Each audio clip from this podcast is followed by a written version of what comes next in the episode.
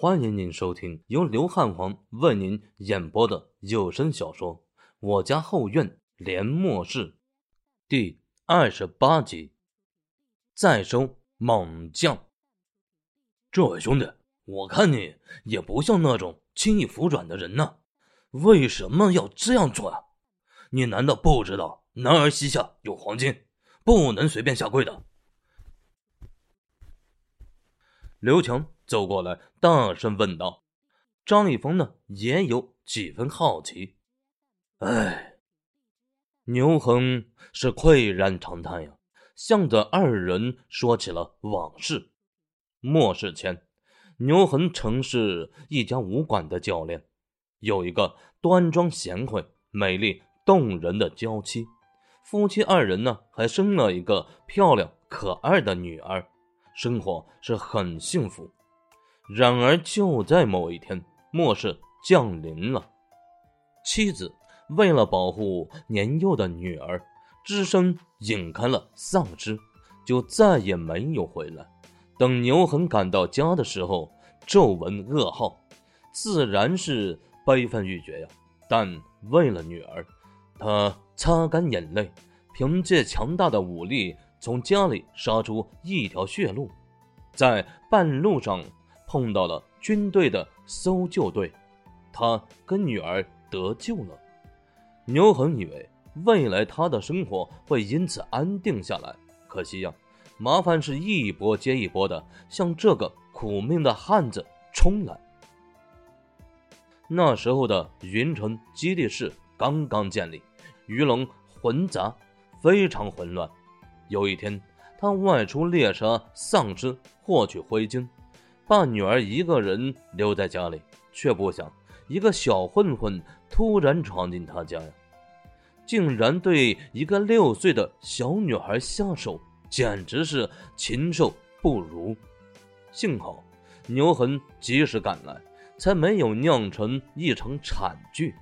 但是呢，女儿也因此被刀砍伤，伤口发炎。末世当中啊。整个城市都一团糟，没有医生，找不到药品，根本就没有有效的治疗手段。眼看着女儿的生命一天天走向尽头，牛恒是心如刀绞啊！直到最近几天，一群幸存者在外面找到了大量药品，其中就有女儿急需的消炎药。牛恒是惊奇莫名啊，找到了这个拥有药品的幸存者，准备跟他讨要。然而天下没有免费的午餐呢，这个幸存者狮子大开口，一盒消炎药竟然要六颗灰金呢。牛恒是根本拿不出来，他想过硬抢，但是那个幸存者的队伍有进化者。牛恒不敢冒险，只能另想办法。他又不敢把女儿一个人留在家里，外出猎杀丧尸。眼见女儿的病情一天天加重，牛恒呢，终于放下了所有的尊严，去向蒋小婉借钱。可是没想到呀，他遭到蒋小婉无情的羞辱。在牛恒绝望的时候，他看到了。张一峰，在贫民区能有实力租借房屋的，绝对是不差钱的主啊！他牛恒没有啥值钱的东西，就只有烂命一条，没了就没了。但女儿是他的命啊！为了女儿，他宁给人卖命，所以他找上了张一峰。哎，莫世呀！听完牛恒的叙述，张立峰忍不住发出。这样的感叹，末世的残酷不仅仅是人类面临着无数生化怪物的威胁、亡族灭种，而是现实中的生命在极端残酷的环境中无力的挣扎，遍体鳞伤啊，依旧找不到希望，只能绝望的死去。刘强也沉默了，他同情这个眼前的男人，但是。经历了这么多，他变得理性冷血，不会轻易的产生怜悯之心，所以呢，他将决定权交到了张一峰手上，帮不帮，张一峰说了算。或许刘强自己都没有察觉，以前两人一起行动的时候，都是张一峰呢征求他的意见。但是自从寻玉县聚集地没了之后，他越来是越依赖张一峰了，很多事情他都下意识的让张一峰来处理。两人之间的主导权慢慢从刘强手里转到了张一峰的身上。这是个很细微的变化，潜移默化的，恐怕刘强自己都没有察觉。当然，等他察觉的时候，这种变化已经成为了习惯。看着牛恒期待的目光，张一峰微微摇头。就在牛恒眼中的希望之火快要熄灭的时候，张一峰开口说道：“灰金呢？我是不会借给你的。”但是这个东西你或许会用得到哦，这是消炎药。牛恒是满脸不敢置信的，他没想到他千辛万苦想要得到的消炎药，竟然以这种诡异的方式出现在自己的眼前。踏破铁鞋无觅处，得来全不费工夫呀！牛恒是激动的握紧拳头，但他还没有冲昏头脑。他很清楚，想得到一些东西，就要付出相应的代价。从今天开始，我牛恒的命就是你的。”牛恒庄重的说道，“为了女儿，他可以不顾一切，哪怕当牛做马。这就是父爱的伟大。”听到牛恒的话，张立峰笑着摇了摇头，说道：“我帮你呢，只是单纯感动。”你对女儿的爱，并不需要你回报什么。这盒消炎药呀，你拿回去给女儿吃吧。如果不够的话呢，以后就需要你用钱来买了啊。牛恒接过消炎药，沉默片刻，抬头看着张一峰道：“我牛恒说话算话，说出去的话泼出去的水，不会改变。明天我会来履行我的诺言。”说完，牛恒朝着二人鞠了一躬。急匆匆的离开了。你就这么相信他？要是牛恒不守信用，拿着药跑了，你不是赔了夫人又折兵了？刘强意味深长的问道。闻言呢，张一峰一阵无语呀。在你眼里，我就这么势利？这一次我可真没想这么多呀，只是难得善心大发，不求回报的。这可不像你的风格呀。哎，我什么风格呀？张一峰好奇的问道。不见兔子不撒鹰，你是纯粹的利益至上者。你这是在抹黑我，小心我告你诽谤。随便。刘强不在意的耸耸肩。张一峰呢，瞬间哑火了。这尼玛都漠视了，上哪儿告去呀？我真的是这样的人吗？张一峰呢，有些迷茫。如果不是刘强说出来，或许他一辈子都不知道自己的为人。当局者迷，旁观者清吗？张立峰笑了笑，利益至上者，嗨，就利益至上者吧。只要能活着，张立峰从不在乎这些。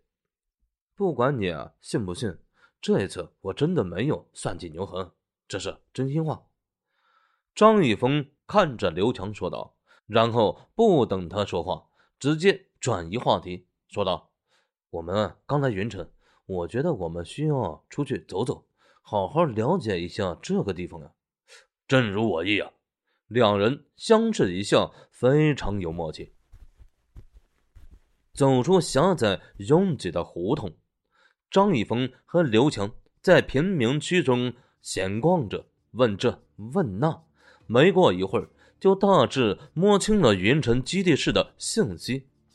云城基地室呢，是军队收复失地后建立的。为了方便管理，由现任云城军分区司令石青山会同原西边省领导组成基地室管委会。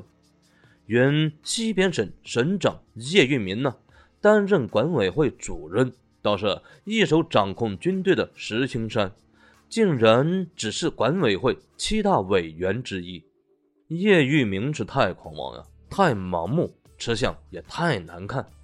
现在已经是末世，秩序崩塌，国家对地方的控制已经微乎其微。手握重兵的军队领袖，才是一个基地市最大的倚仗。他叶玉明有什么资格担任管委会主人呢？立下汗马功劳的军队方面，自然是不满的。利益分配。不患寡而患不均呢？别看云城基地社表面平稳，但管委会高层争斗却是波云诡异、刀光剑影啊！这都是末世了呀！这帮人竟然还在窝里斗！得到这些消息，张一峰嘴角浮现冷笑：“有人的地方就有江湖呀，有江湖的地方就有争斗。”刘强摇摇头。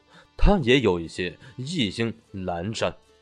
如果人类能够团结起来，不是内斗内耗，或许有机会度过这次劫难。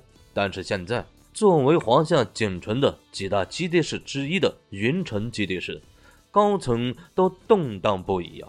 其他基地市估计也是大同小异。人类的未来前景堪忧啊！二人走出贫民区。一面高达六米的城墙挡住了他们的去路，城墙下方有军队、警察巡逻，防守呀是非常森严。里面就是内城了，听说只要缴纳一百千克食物，就能获得内城永久居住权。如果没有足够的物资，也可以支付回金来获得暂时居住权，一天十克回金呢。刘强低声说道：“凭借一个不知所谓的内城。”就可以把基地市的所有物资以及灰金收拢起来，简直是无本的买卖呢！真是好手段呀！张一峰冷笑说道：“话是这么说呀，道理大家也懂，但是内城对幸存者的真的很有诱惑力。听说内城里面无限量低价供电供水呀，物资充足呀，里面的生活跟末世前没有什么差别。”呵呵，天堂地狱。只有一线之隔呀！张一峰高深莫测地说了一句。刘强微微一愣，顿时明白了张一峰的意思：内城就是天堂，贫民区呢就是地狱。这个比喻真的是无比的贴切呀！走吧，去其他地方看看去。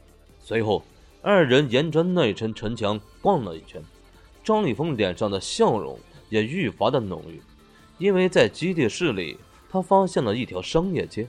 这条商业街是管委会特意建立的，目的呢，就是为了让幸存者手里的东西相互流通，促进基地市的平稳发展。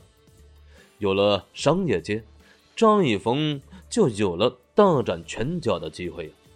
在商业街上，他很少看到有人出售食物的。而他手里呢，却有大量的食物。如此一来，时空贩子又该行动了。八十万幸存者的基地事业，这样的市场会是多么的庞大？